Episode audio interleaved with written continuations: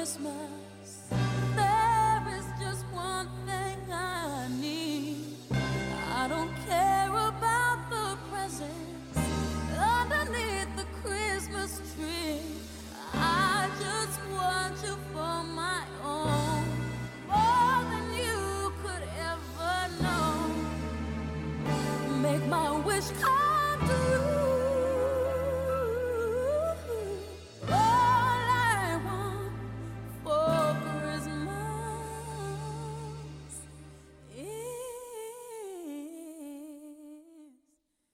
Hola, ¿qué tal? Muy buenos días, muy buenas tardes o muy buenas noches, como siempre. Hemos empezado un poquito bastante navideños eh, y no por casualidad, sino por las fechas en las que son. Aunque claro, como esto es un podcast, pues a lo mejor nos escuchan en cualquier época del año. Pero bueno, se reconoce que en este momento nosotros estamos justamente en diciembre terminando por fin este famoso y que va a pasar a la historia 2020. Y me acompaña, como no, Ismael. ¿Qué tal, Ismael? ¿Cómo estamos? Hola, muy buenas. Bien, pues sí, ahí hay que poner esta musiquita porque aunque se escuche esto en verano, cuando se escuche esta música pues ya te vas metiendo en el contexto de lo que se va a hablar hoy. Bueno, eso será también, vamos a decir que si suena esto en verano y lo escuchas en verano, aquellos que tienen un poquito de espíritu Grinch, como es el caso de Ainara, la compañera nuestra que ha aparecido más de una vez eh, en los programas y ha reflejado y ha dejado claro que odia la Navidad, pues posiblemente odie, odie a morir este tema de María Carey, que como tú bien decías, bonito dinero que le habrá tenido que dejar a ella. Y tanto. Bueno, yo no voy a decir que sea tanto un Grinch de la Navidad, pero no es una cosa que me apasione tampoco. Bueno, sea como sea, este tema ya tiene 118 millones de reproducciones en YouTube, que se dice pronto. Pero bueno, lo nuestro es el cine, y, y aunque esto fue una simple curiosidad de empezar con María Carey, sí que es verdad que vamos a estar hablando de películas que consideramos que hay que ver obligadamente en Navidad. Y para mí, evidentemente, ya que Ismael ha traído las suyas, yo he traído las mías, algunas son compartidas, otras no tanto, tenemos por empezar una. Vamos a escuchar el tráiler. Vamos a escuchar el tráiler de esta y ya me dirán ustedes si comparten o no conmigo la idea de que en este programa decimos que hay que hacer maratones de estas películas en Navidad. Obligado, casi casi. La primera.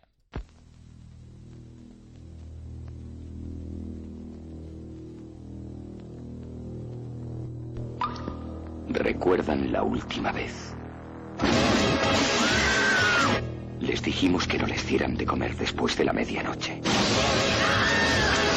Les dijimos que los mantuvieran alejados de la luz.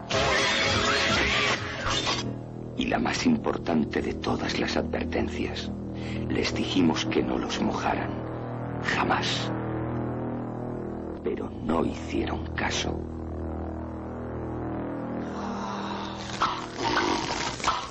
Sufren una mutación. ¿Hay un incendio en el edificio? No, es una falsa alarma. ¿Quieres sembrar el pánico en la ciudad? Por supuesto que no. ¿Los monstruos son reales? Yo no he dicho eso.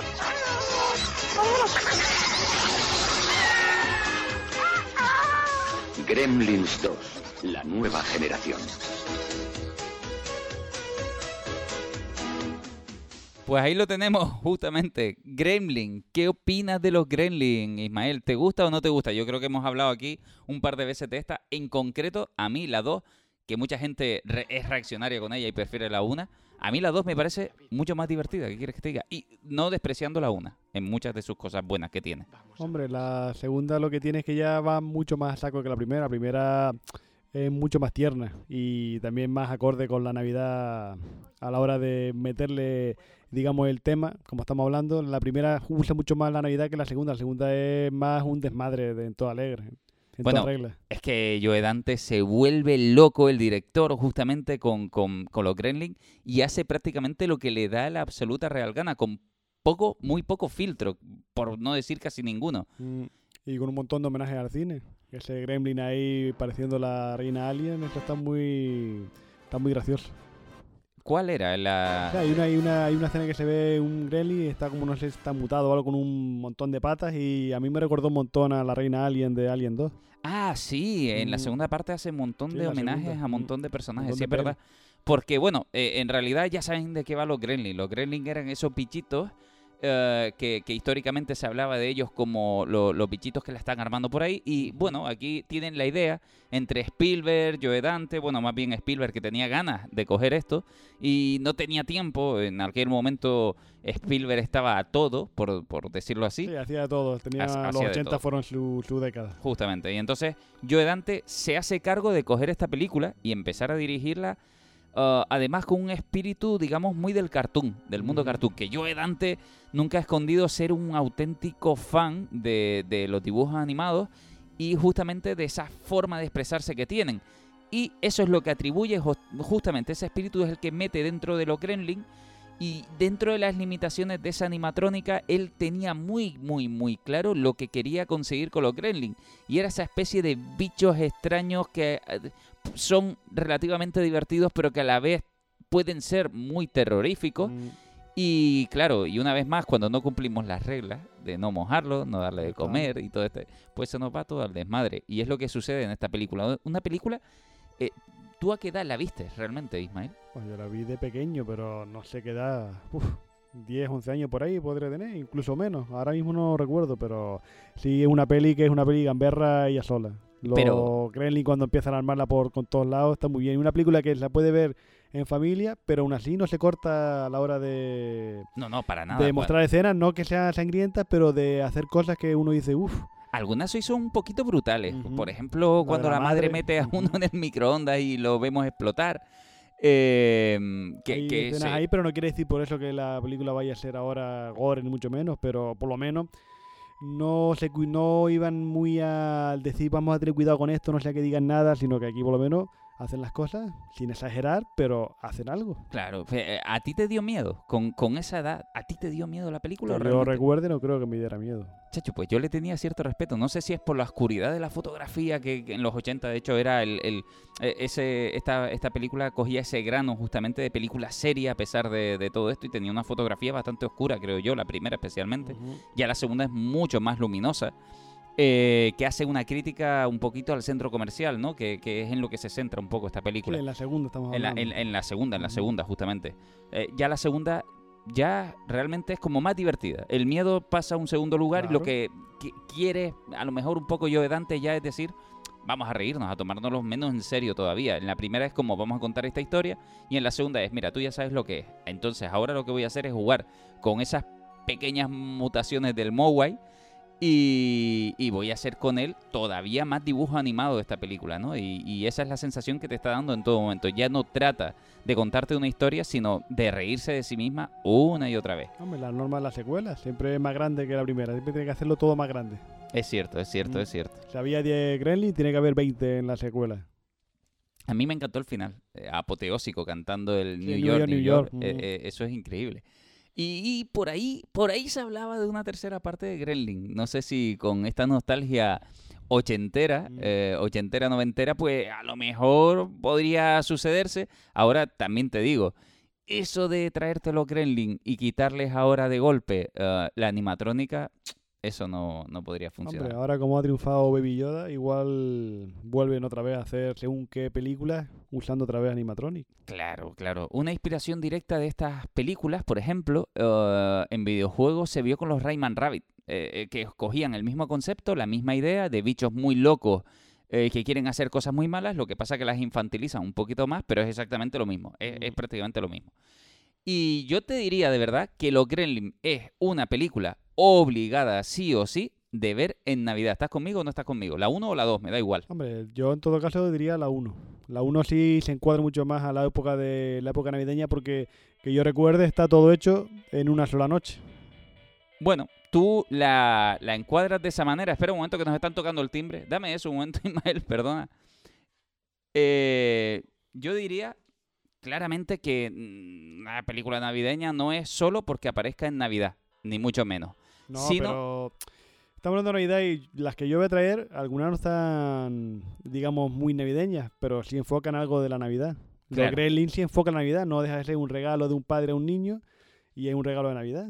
Así que Navidad está más presente en la primera que en la segunda. Es, es verdad, es verdad, es verdad. Pero bueno, aún así son películas que tienen ese espíritu navideño y que además se estrenaron de alguna manera en Navidad. No, no obligatoriamente tienen este concepto de que sea así. Ahora, si estábamos hablando de una peli que aspira un poco al mundo del cartoon, vamos a escuchar el tráiler de otra que sí que es del cartoon, pero cuidado, del anime, en este caso, que nos trae Ismael y que le recomienda a todo el mundo. El tráiler sí está en inglés, aún así algunos a lo mejor la reconocen los que sean más devotos a este tipo de animación.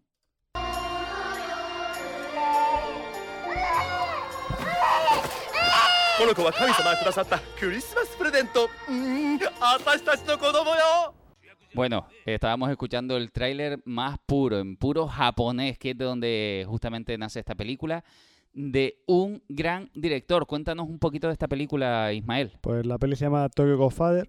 El director es Satoshi Kon, que hace ya 10 añitos ya que nos dejó porque falleció. Un creador para mí asombroso de imaginería espectacular. Y en esta película, Tokyo Godfather, que es la primera que yo vi de él, es la que es más pegada a la tierra que de las que he visto de, de este director. Es la historia de tres vagabundos que en la época de Navidad encuentran un bebé abandonado y deciden, pues, eh, como son tres cada uno de ellos tiene una personalidad muy diferente entre sí, uno de ellos quiere quedárselo, otro quiere entregarlo y el tercero, pues, como que no va con él. Pues deciden entre los tres ir a buscar a la madre y entregárselo. Pues empiezan a vivir, digamos, una especie de aventura en la noche en la que están buscando a esa madre a la vez que empiezan a relacionarse con diferentes tipos de gente y otra gente los persigue porque se meten en un lío. Y para mí es una película que dentro de que es un- una película eh, dramática, tiene mucho golpe de humor y tiene mucha magia navideña que respira por toda la peli. Es que además una peli súper positiva. Esta, esta, ah, ah, Satoshi Kon, si tiene algo en, en sus películas concretamente, es que los personajes son variopintos, son curiosos y, y- y él ve el mundo a su manera y lo deja muy claro en, en sus películas. Es verdad que esta es la más humana, podríamos decir, la más, la más humana. reconocible humanamente. Es la más realista. Porque a él le gusta mucho usar mundo surrealista y mucho mundo imaginario en sus pelis, con muchas parábolas y muchas doble sentido. Y aquí no, aquí va muy a saco. Y aquí lo que es es y no hay otra, no hay otra cosa. Una animación que además es fabulosa, es una película de animación que, que se mueve de una manera alucinante donde ah, aquellos que quizás puedan odiar el anime porque consideran que a lo mejor no, es- no se mueve tan bien como el- la animación tradicional de Disney, bueno, olvídense, esta película se mueve de una manera bestial. eh, no trata de caer en ningún momento en un mundo cartoon, también diríamos que tiene movimientos más realistas en, en su- muchos sentidos. Siempre tiene algún toque muy de- del anime o muy de dibujo animado, pero aún así, sí es cierto que todo lo que es la ambientación y todo lo que es la puesta en escena eh, parece una imagen, parece que una película de imagen real. Pero claro. Satoshi Kon a él no le gustaba el rodar con actores porque él, él decía siempre que se limitaba mucho cuando rodaba con actores. Él prefiere siempre rodar anime y rodar en animación porque eso le va a dar mucha más libertad a la hora de componer las escenas para hacer lo que él quiere en realidad. Y de la construcción de personajes, porque además consigue unos personajes súper carismáticos, muy, se hacen enseguida característicos y, y te agarras a ellos y, y- realmente son muy emocionales. Eso, es muy fácil empatizar con toda esta película. Y ya te digo, yo cuando la vi, eh, la vi en el cine en versión original, porque son de esas piezas a veces un poquito extrañas de, de encontrar o, o de que te encuentren ellas a ti, como fue este caso, ¿no? De, de que por casualidad en mi caso fue, oye, pues ponen una peli de anime por Navidad y no tenía nada mejor que hacer y cuando la vi me llevé un auténtico sorpresón. O sea, No. era una de las pelis desconocidas en mi mundo eh, y, y cuando la, la descubrí yo me quedé loco de decir, pero si está entre las primeras glorias que tienen que estar en mi lista. Y en yo, este no, caso- yo la vi en DVD, llegó al videoclub y digo, uy, esta peli vamos a echar un vistazo y me encantó. Y desde ahí este director es de mis favoritos. La, la banda sonora, buenísima. muy es que buena. no hay, no hay, de verdad, ¿eh? solo hay buenas palabras en esta película. Que sí, es verdad, es una película que recomendamos ver eh, en Navidad. La puedes ver cuando te dé la gana, evidentemente, pero claro, como tiene esa ambientación un poquito navideña, que es donde se está transcurriendo todo y demás, pues parece que es una película para ver en el sofá calentito en, en una noche de Navidad. Pero también te digo, no es una película de Papá Noel ni nada de esto. No, no, es una película bastante realista. Es realista, pero aún así el espíritu navideño está en toda la película, porque hay un montón de secuencias en las que son ayudados por alguien, por algo. Y claro, uno ve esta película en este contexto y uno ve que digamos que es el espíritu de la Navidad que es quien los va ayudando para que ese niño llegue a buen puerto con su madre. pero cada uno la puede ver como quiera. Lo bueno que tiene es que mm, se puede ver en familia, además, una- y como decía, ¿eh? es una película que termina y tú te vas con un ambiente súper positivo. Es muy buena esta película de Satoshi Kon. La siguiente película, vamos, van, es que no, no, no, hay, no hay que hacer mucho. Yo creo que no van a tardar más de 5 segundos en saber cuál es, porque para empezar sí que es obligada para mucha gente y es súper conocida, sea de la época que sea. ¡Nos hemos dormido! ¿A dónde vais? ¿A dónde vais? Vamos a perder el avión. Estamos todos, once incluyéndome. Cinco chicos, seis chicas, cuatro padres y el señor Don Gato. Llegamos tarde. No, llegan a tiempo. ¡Bien! Bienvenidos al vuelo 1275 a París, Francia. Tengo un terrible presentimiento. ¿Qué casa atacamos primero? ¿Qué? Que se nos ha olvidado algo. ¡Arriba las palancas! Dices eso porque nos fuimos a toda prisa. ¿Dejamos las luces en automático? Ujú. ¿Cerraste bien? Sí, ¿Cerraste el garaje? Eso es. Se me olvidó cerrar el garaje, eso es. No, no es eso. ¿Qué más se nos ha podido olvidar? ¡Kevin! ¡Ah! Solo en casa. Esta es mi casa y tengo que defenderla. ¡Sí!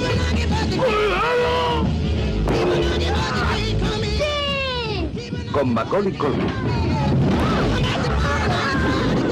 Bien, imbéciles, venid a por mí. Joe Pesci, Daniel Stern,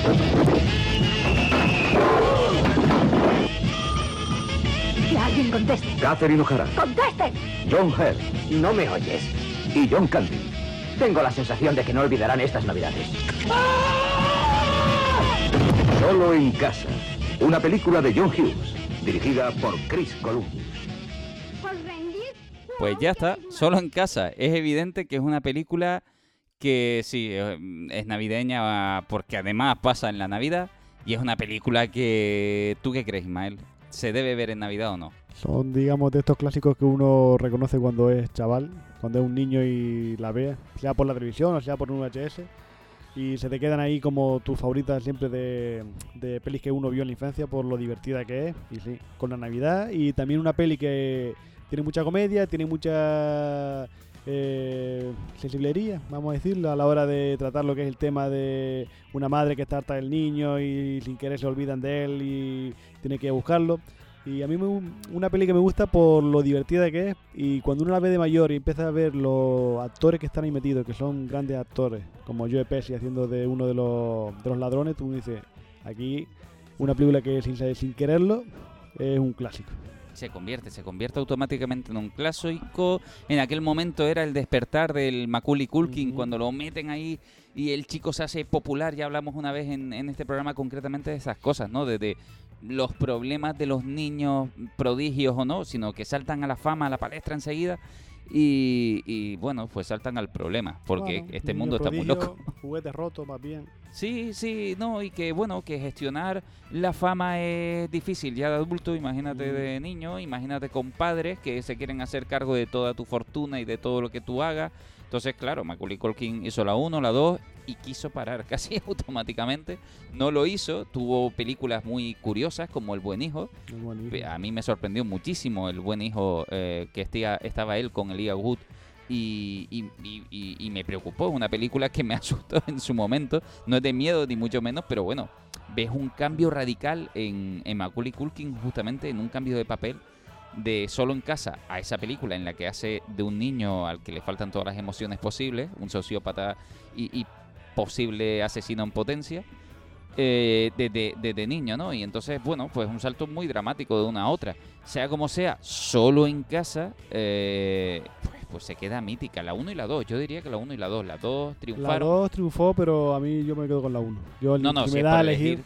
la 1 tiene todo lo que hace que sea original. La segunda no deja de ser, digamos, una repetición de lo mismo que está en la primera, pero para mi gusto mm, le faltó algo que sea original en la segunda. Igual que los Gremlin Camp es lo mismo, pero cambian porque cambian el escenario y cambian a una cosa muy muy diferente porque son demasiado gremlin. Aquí no, aquí quisieron hacer lo mismo otra vez. Dos ladrones, un edificio, otra vez solo y otra vez con trampa. Y yo me quedo con la 1. La 1 y esa casa de los peligros para los pobres ladrones que es lo más divertido. Es, es verdad, esta, esta película tenía muchos aires, mm, quiere decir, de la América del momento. Muchas películas se parecían de alguna manera a la construcción de personajes. eh, un padre en apuros tenía un un poco de este tipo de comedia también y demás, pero esta se quedó como única en su especie. Y sí, es otra de esas películas familiares que te, di- te diría que hay que ver, porque además está bien, está bien. Se puede Y ver hoy en día con tus chiquillos y se van a reír incluso. Y se retoma otra vez, igual que en los Gremlins, ese aire cartoon, ese aire de los Looney Tunes, de, por ejemplo, la- los cortos siempre del coyote con el correcamino a la hora de pegarse la- los trompazos. Aquí lo tienen mucho. Eh, En, es este- en esta peli está de, mal- tiene demasiado, es muy cartoon en ese aspecto. Todo lo que le- todo lo que sufren los ladrones hace que sea que si tú lo quitas y lo pones en dibujos animados no cambia en, en ningún aspecto, no cambia nada. Eh, Es, es- es- es muy cierto que el humor físico especialmente está ahí colocado por todas partes y, Y que y se bueno, quedan las marcas, los chichones sí, y todo se- eso está to- muy- todo estaba patente. todo estaba muy cuidado. claro. No sé si es por la nieve, por el invierno, por lo que sé, pero dejaban bastante claro dónde se habían llevado los macanazos y, y bueno, iba dándole el toque de humor necesario para la película. Vamos a otra de Ismael. A Ismael le ha gustado. A Ismael le ha gustado Pues sí. bastante. A mí me entretuvo ¿Sí? bastante y bueno, ahora cuando ya hablemos comentamos de algo Yo de esta no peli. la he visto, lo reconozco. ¿eh? Les sí. pongo el Yo- tráiler eh, Son placeres culpables que tengo a veces y me los pongo y reconozco que me gusta. y lo disfrutas. Ajá. Todas crecemos soñando con ser princesas y enamorarnos de un apuesto caballero y vivir felices para siempre. Pero la realidad es que solo es eso, fantasía.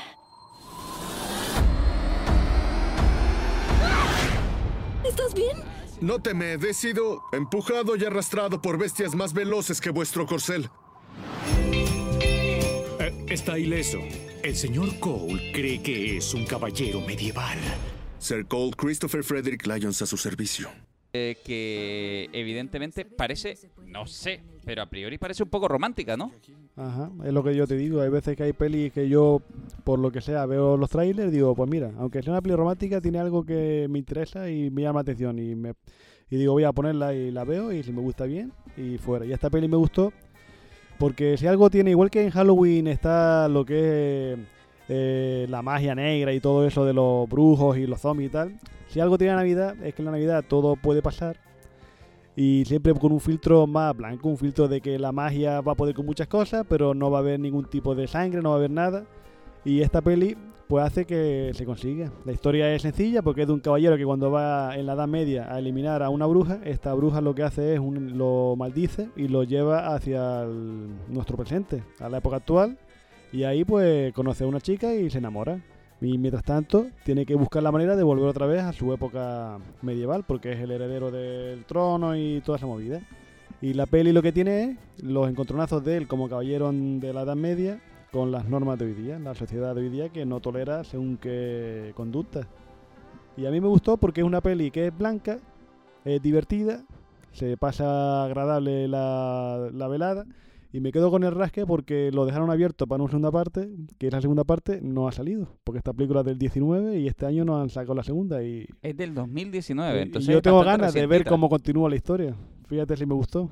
Vaya, vaya, vaya, vaya. Es bastante reciente entonces. Mm. Eh, ¿En qué plataforma la pudiste ver? Está caso? Netflix. ¿Está en Netflix? Está en Netflix. Venga. Cuando Netflix hace también sus películas, aparte de mucha morralla, también sabe hacer algunos productos buenos. Bueno, bueno, bueno. la crítica. Vale, vale, vale. Lo doy por hecho. La, la veré, la veré. Tú me la recomiendas, yo la veré. Me pegaré ese atracón. Otra que tú me recomendaste es Amor de Calendario. Esta es de este año, esta salió hace poquito. No es, vamos, no es todo Navidad, pero empieza en Navidad. Escuchemos el trailer. El tercer cuadrante va según lo planeado y... Disculpa, ¿puedo ah, llamarte luego? Mamá, estoy trabajando. ¿Te pones eso para trabajar? Quiero que conozcas a alguien. Este es médico y está soltero. Es mucho más guapa con maquillaje. Voy maquillada, mamá. Eh, Estoy harto de tener citas en fechas señaladas. Hay mucha presión. Es absurdo. Pues imagina ser la única soltera de la familia. Rodney dice que no le has llamado. ¿No has llamado a Rodney? ¿Por qué no has llamado a Rodney? ¿Por qué no has llamado tú a Rodney? Pues porque yo ya tengo novio. ¿No es fantástico? Es mi cita vida. ¿Cita vida? Una cita para las festividades, sin ataduras. Necesito una citavidad para Nochevieja. Seamos nuestra citavidad. No va en serio, lo de follamigos no sale bien. Hagámoslo oficial. Sin sexo hasta nuevo aviso. Esto es genial. Quitar las presiones absurdas. Roy, Roy, Roy, Roy. ¿Y las críticas? ¡Felices Pascuas, conejitos! Quiero que conozcas a alguien con verdadero potencial. Y te dejes de cita meneces como tu tía. ¿Y lo que se divierte? Morirá sola en una silla de ruedas con un pañal. ¡Tenemos el dedo! Tercera regla de la citavidad. No dejar tirada tu cita. Nuestras manos se tocaron. ¿Usaste protección? ¿Te gusta? Y tú a él. No veo el problema. No me gustará, gustará. Hasta que no esté segura de si le gusto, gusto. Feliz año nuevo. Feliz año nuevo. Quizá esto de la cita vida termine en algo serio. ¿Por qué les extraña ver a una mujer soltera feliz? Se nota que está triste. El ser humano no está hecho para pasar las fiestas solo. Nadie deja a Baby en un rincón.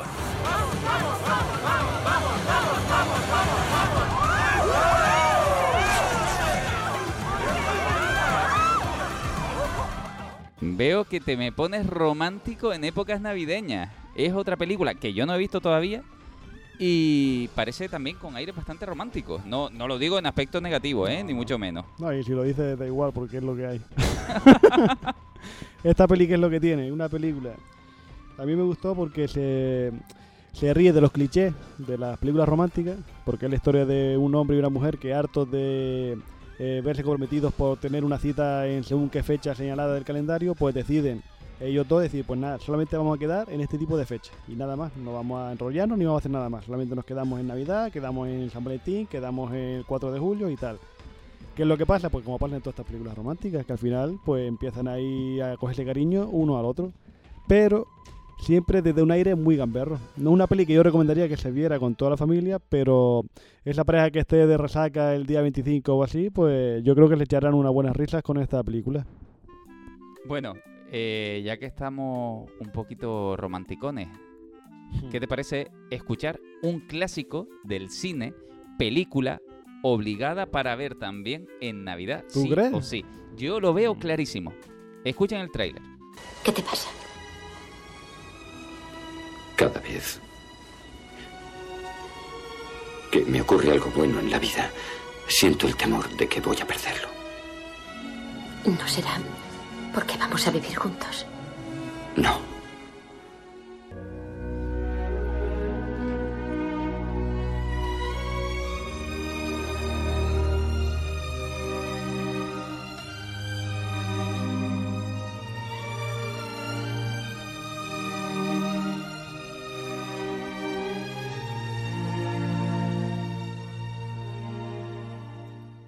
Yo creo que solo con los sonidos ya muchos de ustedes habrán reconocido de qué película se trataba esta. Eh, Ismael, yo qué sé, la película romántica por excelencia. Entendiendo la que hemos hablado, no me digas que esta no me la pones en Navidad, por favor. Bueno, Ghost. Yo nunca lo hubiera ubicado esta película en Navidad, la verdad. O sea, a ver, a ver, a ver. No, no, a ver. nunca lo hubiera ubicado para yo verla en, En Navidad. en- Evidentemente nada. no es una película navideña. No, no, pero no, a mí no sé por qué me marca verla en Navidad. Me cacho en 10. ¿Será, se- será por lo mismo que tú me estás, te me estás poniendo meloso, te me estás poniendo no. romanticón. Coge la película. Yo tengo la desgracia que veo películas románticas en verano también, así que por ese aspecto no, no es que me ponga muy meloso ahí, pero... Ostras, pues mira, no sabía eso. Sabiendo eso, Ismael, te quitamos una espinilla y hacemos una especial romántica. No, para nada. ¿Cómo que no? Pero me cago en 10. Ghost, Me- ¿qué es lo que tiene? Ghost, Ghost. es una película que igual la gente joven igual no la va a valorar como la valoramos gente de otras épocas, pero... ¿Cómo que no? Mariana, tú eres joven. Mariana es una chica que está por aquí con nosotros, que la pobre, ya que está, le voy a preguntar. Eres joven, Mariana. ¿Has visto Ghost? Y, ah, vale. ¿Qué te pareció? Ha dicho que sí. ¿Te encanta Le Ghost? encanta. Bien. ¿Qué es pasa? De las, po- porque es de las pocas, porque yo a veces he hablado y no... no Una peli que igual ha perdido ya ese aura o ha perdido ese ese aura famosa que solía tener en los 90 o a principios de los 2000, porque hay mucha gente joven que no la conoce y eso es triste, porque esa para mí es la buena, pero hay películas claro. que todo el mundo conoce y están ahí. Me gustó la frase Y esta de peli, hace 10 años todo el mundo sabía quién era, o hace 15 años, y ahora es una pena que se haya perdido el que la gente se ponga a ver esta película, me refiero a, a ese aspecto. Igual que todo el mundo hoy día ve El Señor de los Anillos, sabe cuál es Señor de los Anillos, me refiero en ese contexto, de que hay películas que es una pena que vayan perdiendo el reconocimiento en la cultura popular. Y yo creo que Ego en ese aspecto poco a poco lo va, va perdiéndolo. Mariana está por ahí de fondo y no la pueden escuchar porque el micro está bastante lejos. Pero esa frase de que no la conozcan no quiere decir que no sea buena. A mí me gusta. yo no he dicho que sea mala. No, no, no te lo digo a ti. No te lo digo a ti. Lo digo en general porque si ustedes no conocen Ghost, por favor, sea Navidad o sea cuando sea, acérquense a esa película que yo sí creo que es bonita, carajo, es Claro maravillosa. bonita. Pero Sí. vamos a ver, yo no Banda sonora, eh, yo, a ver, Rebobina, rebobina para No, que no, veas que yo no he criticado esa película en ningún momento. y no me ¿eh? estoy metiendo contigo. Por no, eso. no, no, a lo que me refiero es que es una película que para mí, para mí tiene aires navideños, igual que me pasa con Mary Poppins. No voy a poner el tráiler de Mary Poppins, pero es lo mismo que me pasa con Mary Poppins. No son películas especialmente de Navidad, pero que por lo que sea en Navidad te apetece verla. Y yo recomiendo ver Ghost en Navidad porque tienes ahí como el alma más abierta en una fecha donde parece que el cariño está como más cerca, o no, porque también el, odio se acerca bastante a aquellos que odian la Navidad, pero ante esa brechita metes este tipo de películas y bueno, está muy bien, em- te hacen como más sensible de golpe, aunque sea para un mes, ¿qué, qué le vamos a hacer? Go, yo la de pequeño la quemé. La quemé porque la vi un mogollón de veces.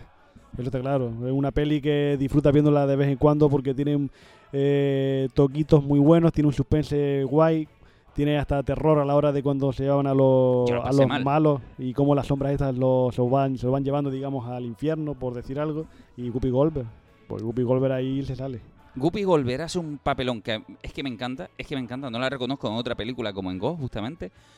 Y la banda sonora, no tenemos nada que decir, es La alucinante, eso es de pelos de punta. Y la canción de cuando están ahí haciendo el jarrón. Claro, por mucho que se hayan burlado de esa escena que ya es mítica, por mucho que... Sí, pero eso banda- dice mucho de la peli. ¿eh? Claro. Ya si te burlan, es que haces algo bueno. pero que trasciende muy bien en el tiempo y vuelves a ver la peli y te prometo, a mí por lo menos, ¿eh? a lo mejor soy muy bobito, pero a mí se me ponen los pelos de punta en, en algunos momentos Hombre, de yo la peli. hace tiempito que no la veo, pero te digo, yo hace años era de esas pelis que cada dos por tres la ponía. Claro, ya no la ves porque no la meten en la tele. Porque cuando la Bueno, ponían en la tele, yo creo que. yo no veo la tele, así Bueno, que- No, pero antes, cuando ponían. en- Tú estabas ahí sin querer, pasando revista, en plan de, bueno, voy a limpiar aquí, voy a hacer no sé qué. Y si estaba la tele puesta a Ghost, decía, voy a dejarlo todo y, me, quedo ahí viendo. Eso es lo que tienen muchas veces las películas, que no importa el momento de la película que esté puesta, que en el momento que tú la captas, te sientas y la terminas de ver. Ese, ese, ese es el pequeño detalle que quizás eh, no es que le falte, sino que evidentemente yo entiendo que las plataformas de streaming son muy buenas para muchas cosas, pero ese detalle a veces de la, la- de la casualidad, de ver algo que está puesto, que están poniendo sin querer, sin tú esperarlo, sin tú saber, sin tú elegirlo y quedarte a verlo, eso ya no va a suceder.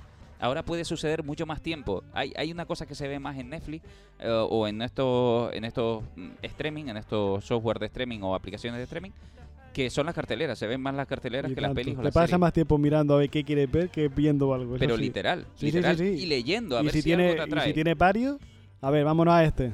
Pin, pin, pin, no, vamos a este otro, a ver qué tiene. Pin, pin, pin, tampoco, vamos a este. Si yo creo una película. Mi pero claro, estrategia estamos actual- tan, estamos tan...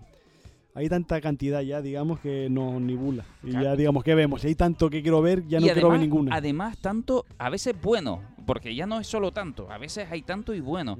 Eh, mi estrategia actual es absurda. Es decir, bueno, piensa que esto es la tele de antes. Yo elijo 4A, 4-1, 4-5, cu- cuarta columna, quinta carátula, y si es nueva o lo que sea, me hinco a verla. Si es mala, ya no la veo más. Pero así las descubro. Me obligo a ver algo porque si solo juego con el instinto de voy a pasar a pasar a puedo puedo estar ahí como si fuera el Instagram dándole para arriba para abajo. Eso es una pérdida total de mi tiempo. Y de, Igual no te has dado cuenta, pero Netflix tiene ahora puesto una, un botón de random. que es reproducir algo. Tú picas Sí, y te tiene. algo. Según tu algoritmo que tú tengas, lo que tú hayas visto, él tiene el algoritmo pues metido y lo que tú lo que tú siempre has visto, pues tú pones reproduceme algo y te va a reproducir algo de lo que tú has visto, ¿sabes? Con las, con las características de lo que tú hayas visto. pues mira Ahí tienes un zapping sin ser zapping. pues lo tendré muy en cuenta Pero claro, hablando de lo de Ghost y hablando de que está siempre en la tele y tal y cual, una de las pelis que está en la lista es una de esas pelis que ha estado siempre en Navidad. Y claro, la de la más clásica de todas, la más antigua de todas. Y es una de esas pelis que también es una película que hay que ver. Yo digo, y es- esta todavía es peor que Ghost porque esta película sí que metérsela a la gente joven es muy difícil. Solamente por la época en la que está y que está en blanco y negro. Vamos a escuchar el tráiler, allá. aunque ya creo que todo el mundo sabe a cuál nos referimos. Ayúdale, Señor. Jesús, María y José. Ayudad a mi amigo George Bailey. Ayuda esta noche a mi hijo George. Dios mío, jamás ha pensado en sí mismo. Por eso ahora atraviesa esta situación. George es muy bueno. Sácale de esta, Señor. Le quiero, Dios, le quiero. No le abandones. ¿Por qué bebe usted tanto, amigo mío? Váyase a casa, señor Bailey.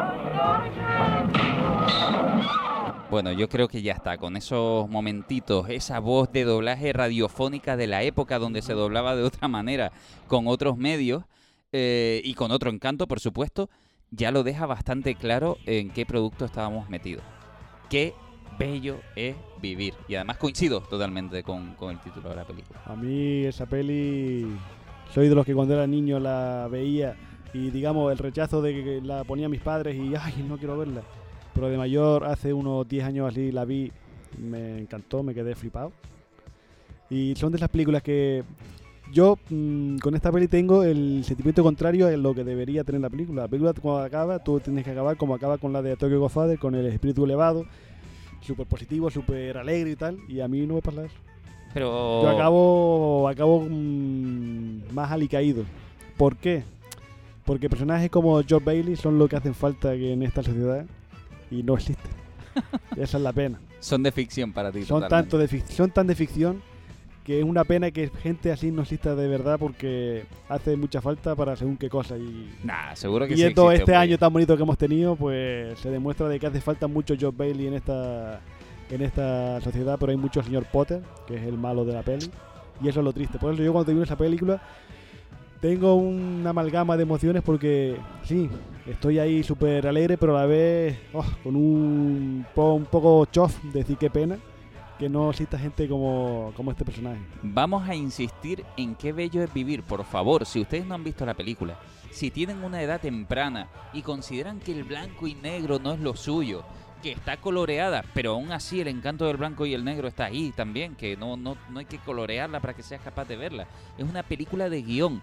Está en castellano, no, no, no te digo que la veas subtitulada, no te digo nada más que te sientes y le dediques un poquito de tiempo y esa película te va a dar mucho, porque tiene mucho que mostrar, mucho que decir, mucho que enseñarte y a pesar de lo viejuna que te pueda parecer, tienes que acercarte a ese producto sí o sí. De hecho, mira, de todo lo que hemos hablado y de todo lo que hablaremos, si solo ves esa por nuestra culpa, yo seré feliz, porque es una peli que hay que ver sí o sí en Navidad o cuando te dé la gana, pero una vez más, Navidad parece ser que es una fecha un poquito más sensible.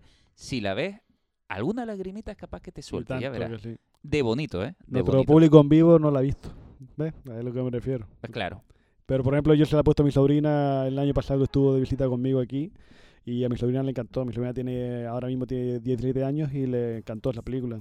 Hay que, no hay que tenerle miedo, o no hay que decir, ay, es que es vieja, no quiero verla. No. Hay muchas pelis de ahí que hay que verla porque eh, son cultura. Efectivamente. Con la C mayúscula. Efectivamente. Y esa no es una excepción, todo lo contrario, es la primera para decir ese tipo de cosas. Vamos a escuchar esta, este tráiler, a ver si saben de qué película es, porque esta la recomiendo yo encarecidamente. Seven o'clock, Psycho sees Santa's workshop, and only Lee Majors can stop them. In the night the reindeer died. Be here. You can't show that commercial. That thing looked like the, the Manson family Christmas special. Think I'm way off base? Yes, you're, well, you're a tad off base, sir. Frank Cross. Bueno, estábamos escuchando el tráiler en inglés en su versión más original para escuchar al Bill Murray más original en sí mismo también, porque esta película es Los fantasmas atacan al jefe. De verdad, de verdad que es un peliculón. La- vamos, vamos a decirlo claramente, es un peliculón, o por lo menos a mí me flipa Bill Murray. A Bill Murray más cínico, creo yo, de los que hay. Porque él siempre es cínico, pero creo que aquí es el doble de cínico. Y el doble de. de. no mala persona, pero sí de un poquito. mm, de estos malos, malos jefes, ¿no? A, a mí me parece un, no sé, no sé por qué, ¿eh? pero a mí recuerda un productor de Telecinco o algo así. Sí, algo de eso. de, de gente descarnada ante la televisión. Me encantan las frases eh, cuando está la élite de la televisión, el jefe jefazo reunido con él y le dice ah, como una gran idea que se le acaba de ocurrir, mm, en plan de los perros están empezando a ver la televisión. Pongamos más, mm, más, más cadenas, eh, más programas dedicados a los perros, ¿no? Eh, esa- eso es la televisión de justamente de una persona que se le ocurre algo, que está en su élite, en su, en su mundo y ya todo vale, todo vale.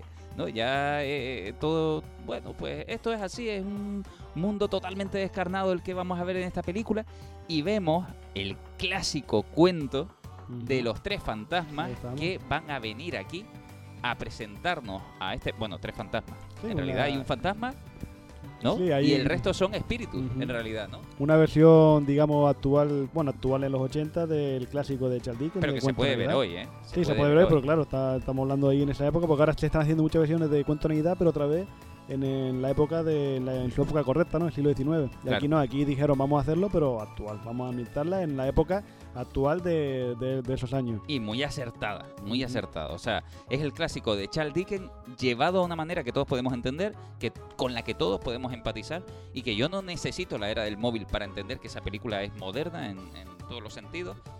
Y, y que una vez más creo que acierta con el estereotipo al que quiere machacar, que justamente es el directivo de una televisión, de una gran cadena. Entonces se acerca mucho a ese estereotipo de, de Dickens, pero además lo genial que tiene esta película es que le hace homenaje a la propia historia, eh, porque en realidad es una cadena de televisión que quiere coger el cuento de Dickens, destrozarlo mientras lo va a emitir.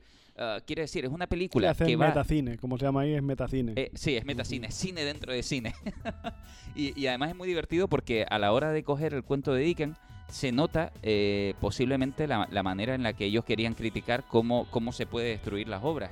Y, que, y en qué se ha convertido el show, ¿no? Y entonces vemos cómo querían meter a chicas en topless eh, mientras estaba el hombre. eh, bueno, todo, todo un clásico, todo un clásico para, para ver. Eh, con un Bill Murray que a mí me parece genial, con una historia una vez más de amor, pero que no llega a ser cansina, ni llega a ser de, de un amor desesperante. No ni son nada. como las mías, ¿no? No, no, no, no. Las tuyas, mira, las voy a ver y cuando la vea te mandaré un WhatsApp y te diré, eh, te diré si es muy, eh, muy, muy amorosa, No, pesado, no, ¿no? yo lo digo, lo es. Lo es. Yo bueno, lo aún así, aún así, le voy a dar una oportunidad. Pero esta, esta no se acerca a nada de eso. Es una película divertida, con su aventura, con su mundo, con su crítica y con unos fantasmas que son absolutamente divertidos. Y que también, eh, pues bueno, pues puedes, puedes empatizar con algunos Que yo momentos. y- recuerde, hacían mezcla también de animatronic con, Hay con un poco de todo. porque creo que están ahí ya jugando con los dos lados ya. Hay un poco de todo, Mm. sí. Hay, hay escenas además que son... todo la del carruaje creo que era, ¿no? No sé, había una que el fantasma del futuro era una especie de coche grande o algo así. El, el- el fantasma del futuro... Yo eh, creo que era un coche. Yo, yo recuerdo una de las escenas que era también ahí medio. Te quedaba ahí un poco asustado por, por lo tétrico que era. Sí, el de la muerte, el que venía la muerte a visitarlo, que tenía así que, bueno, es, bastante curiosa, ya te digo. Y vale la pena verla, sí o sí, eh, para la fecha, ya no solo porque sea de Navidad, sino porque además es Bill Murray, desatado y está genial. Sin duda, vamos. Una película que no pueden dejar de ver, sin, pero clarísimamente en Navidad, y que si no era un clásico porque tampoco es muy viejuna, todo lo contrario, no tiene más que un año, y que rozó el Oscar el año pasado, aunque evidentemente no se lo iba a llevar, no porque no se lo mereciera, sino porque para eso estaban las producciones americanas del tipo Toy Story, que tampoco valen poco eh, su peso en oro. Esta película es de animación española y que directamente yo la meto ya en clásico para ver en Navidad desde ya. Tiene usted un don. Usted ha nacido para hacer juguetes. Y he pensado que si usted regala sus juguetes viejos, yo los repartiré gratis. Esta noche yo iré contigo. No hace falta que venga conmigo de verdad. Genial, esta noche.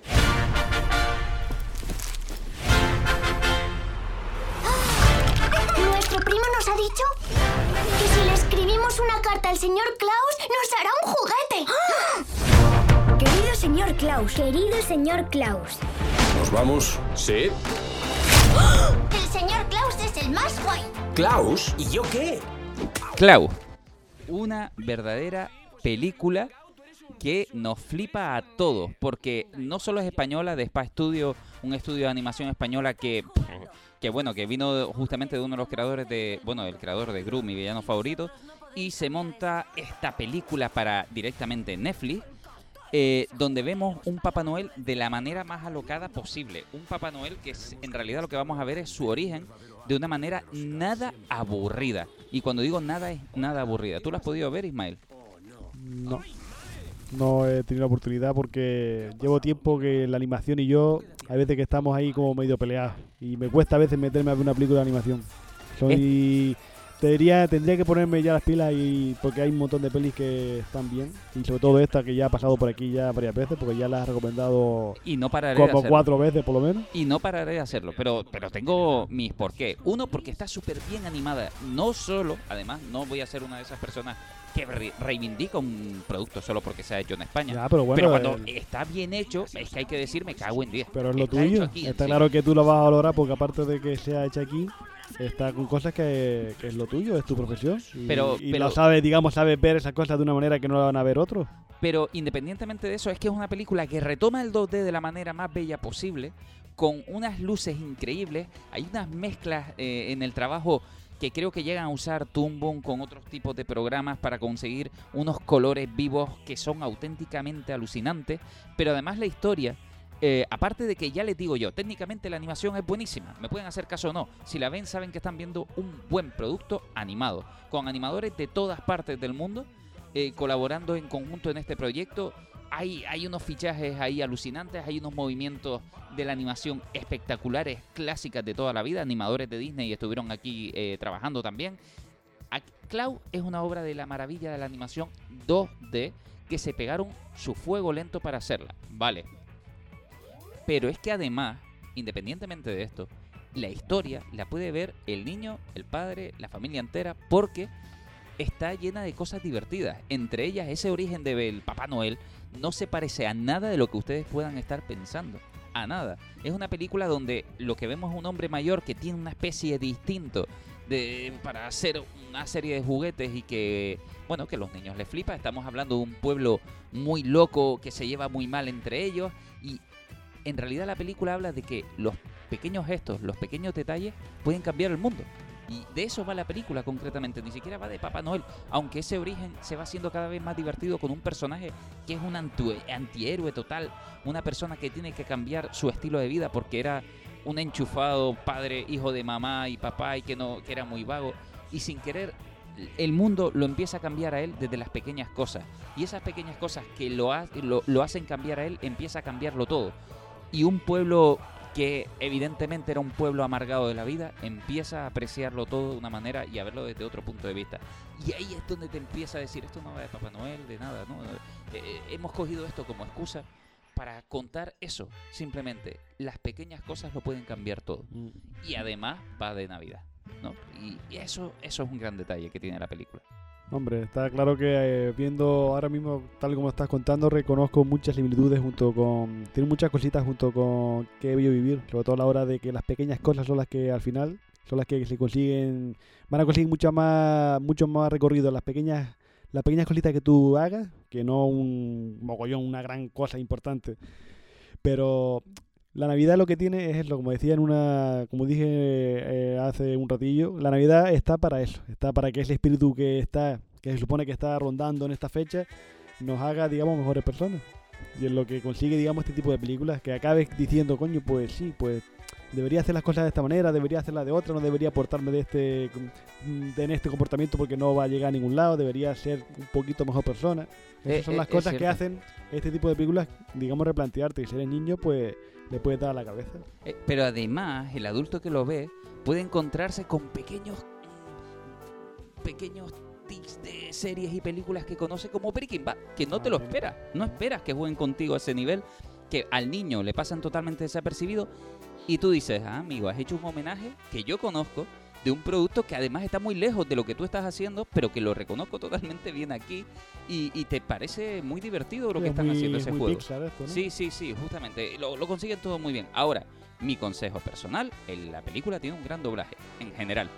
Tiene un muy mal doblaje del protagonista. Hay gente que la ve y lo, lo pasa bien, pero el protagonista concreto tiene una voz que eh, no cuela porque es el ¿Pero qué la has típico- visto? ¿En español o en inglés? Yo la vi en español y después la vi en inglés porque Ah. no podía verla más en O sea, un español. producto español y no pusieron doblaje de, de Eh, calidad. Está, está, no, no, el- a ver, el doblaje está en castellano. Pero, pero no un doblaje bueno. Es un doblaje bueno en todos menos en un personaje. Vaya. El protagonista concretamente o... o- ¿Por qué? ¿Es un famoso? Sí, es el típico famoso al que ¿Quién le es? dicen, dóblame... a- No me acuerdo ahora mismo, de verdad. Me, me gustaría... Qué triste, Venga, qué triste. venga. Va- vamos a buscar quién es. No nos La vamos a verdad quedar- que a mí no me esas cosas me, me sientan mal. Porque alguien está ahí currándoselo para ser doblador y que venga alguien pues, solamente porque tenga un nombre y le quite el trabajo. A mí esas cosas no me no me gustan nada. En... Ah, King Gutiérrez, ¿no? Sí. Ya. Sí. Y bueno, pues hubo... Luis Tosar también está metido ahí. Hubo mucha, mucha polémica por todo esto. Luis Tosar hace de Clau. Sí.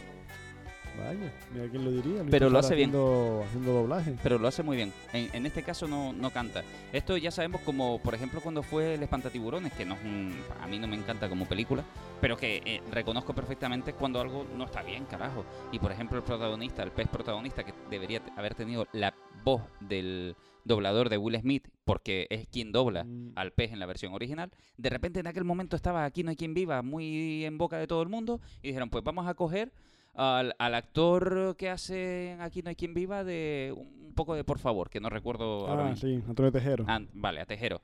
Que además es una falta de respeto alucinante para los dobladores. meter- y aquello cantaba. O Aquello la de cantaba por todas de partes. Dinosaurio. Claro.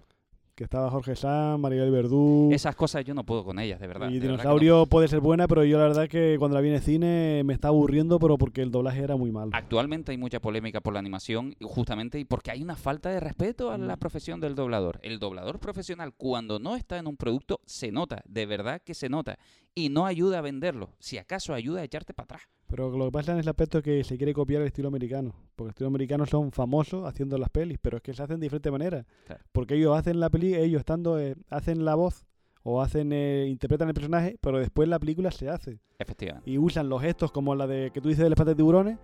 Tú ves el pez y el pez de Will Smith. Efectivamente. ¿Pero por qué? Porque se hizo para él. Pero es que aquí no, aquí cogemos a cualquiera y metemos y que doble la película y ya está. Y además que hay un pequeño instinto ahí que hay que tener, carajo. Que han cogido a Will Smith, han hecho un pez con labios gorditos, así como si fuera Will Smith. Lo lógico es coger a una persona que pueda interpretar ese tono de Will Smith. Que lo sensato es como ya la tenían doblada con el doblador de Will Smith. Tuvieron que redoblarla otra vez por, por tonterías, por tonterías. Bueno, pues Cloud es un producto que si ven en inglés, a lo mejor a ustedes no les molesta tanto. Y a lo mejor lo ven en español y lo disfrutan igualmente. A mí, personalmente, eso me crispó, pero bueno, mm, tampoco es que no pueda ver la película. Simplemente notas que hay una persona que no es tan profesional como, como el resto. Desde mi punto de vista. También te digo, también es que en Twitter se troleó mucho, pero yo tampoco estoy de acuerdo con machacar ese tipo de cosas. No. Simplemente, bueno, si tenemos Puedes expresar tu opinión, pero de ahí a Eh, encender la hoguera, ¿no? Ya Eh, eso- eso- esa, eso- esa época creo que pasó hace ya bastante tiempo. Efectivamente, eso sí que no tiene sentido. Sea como fuere, se nos ha terminado el tiempo y no hemos podido hablar de películas que queríamos hablar como. Jungla de Cristal.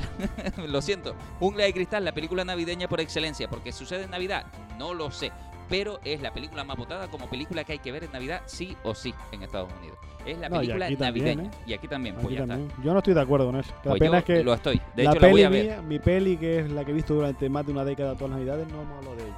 ¿Cuál? pena. La del apartamento. El apartamento. Esa es la pena. Pero bueno, en el año que viene será. El año que viene El será. año que viene será. El apartamento, recomendación de Ismael. Jungla de cristal, recomendación del mundo entero. Por lo visto, yo la voy a ver el 24. El 24 por la noche la tengo ahí programada, la voy a ver, sí o sí. Eso está clarísimo. No, no pasa un año sin que yo la vea. Crónicas de Navidad, una apuesta de Netflix por hacer un Santa Claus diferente que realmente cuando la ves parece que no puede suceder lo que va a suceder, que es que todo parece demasiado destinado a ser una mala película, pero que cuando la ves por lo menos acabas entretenido y te has encontrado una película de Navidad que puedes ver con toda la familia y pasarlo bien incluso. No es la típica que por ser de Navidad, de, de Navidad hay que verla y vas a decir a ver cuándo se acaba esto. Y con su segunda parte este año ya salió. Y hay, y hay segunda parte. ¿eh? Y, y, y, atrápame esos fantasmas de nuestro super eh, nuestro super amigo Michael J. Fox. Michael J. Y Fox, con justamente. el director Peter Jackson. Es que es una buena combinación. Yo la vi en el cine esta película y una parte de la película me reí y la segunda parte de la película me acojoné. sí, tiene, Eh, tiene dos partes eso. muy claras, tanto de comedia como después de terror y uff, la parte de terror yo que la vi muy jovencito me asustó. Es que Peter Jackson es un tío que como le dejes tocar algo siniestro, no lo toca. Abre la puerta totalmente y en, en una película puede cambiar el tono de una manera a otra. Y esta es una de las pruebas justamente de, de ese tipo de, de- de director que él es y de cómo, cómo le gusta jugar con el público. Bueno, yo te hablo en pasado porque dejó de ser ya esa persona. Claro. El hobby ya demostró que el pobre ya no tiene ya ese toque. Bueno, el Hobbit demostró que puede comprarse más casas simplemente. Eso para otro podcast. Ya hablaremos de Peter Jackson y de otras cositas justamente y del Señor de los Anillos que se acerca justamente a nuestros programas, pero primero el que se va a acercar es Pixar, que espero que lo podamos hacer en breve. Por nuestra parte, nada más. Gracias Ismael por, como no, haber estado aquí con nosotros. Gracias. eh, y ya lo siento, pero el apartamento la veremos, ¿no? La veremos el próximo año. si Yo solamente hay decir feliz Navidad a toda la gente y no beban mucho. Dejamos 2020 atrás, señores, así que a disfrutar lo que queda de año, que viene uno nuevo y esperamos que evidentemente, y espero que no sea muy difícil decir, mejor que este. Un saludo y adiós.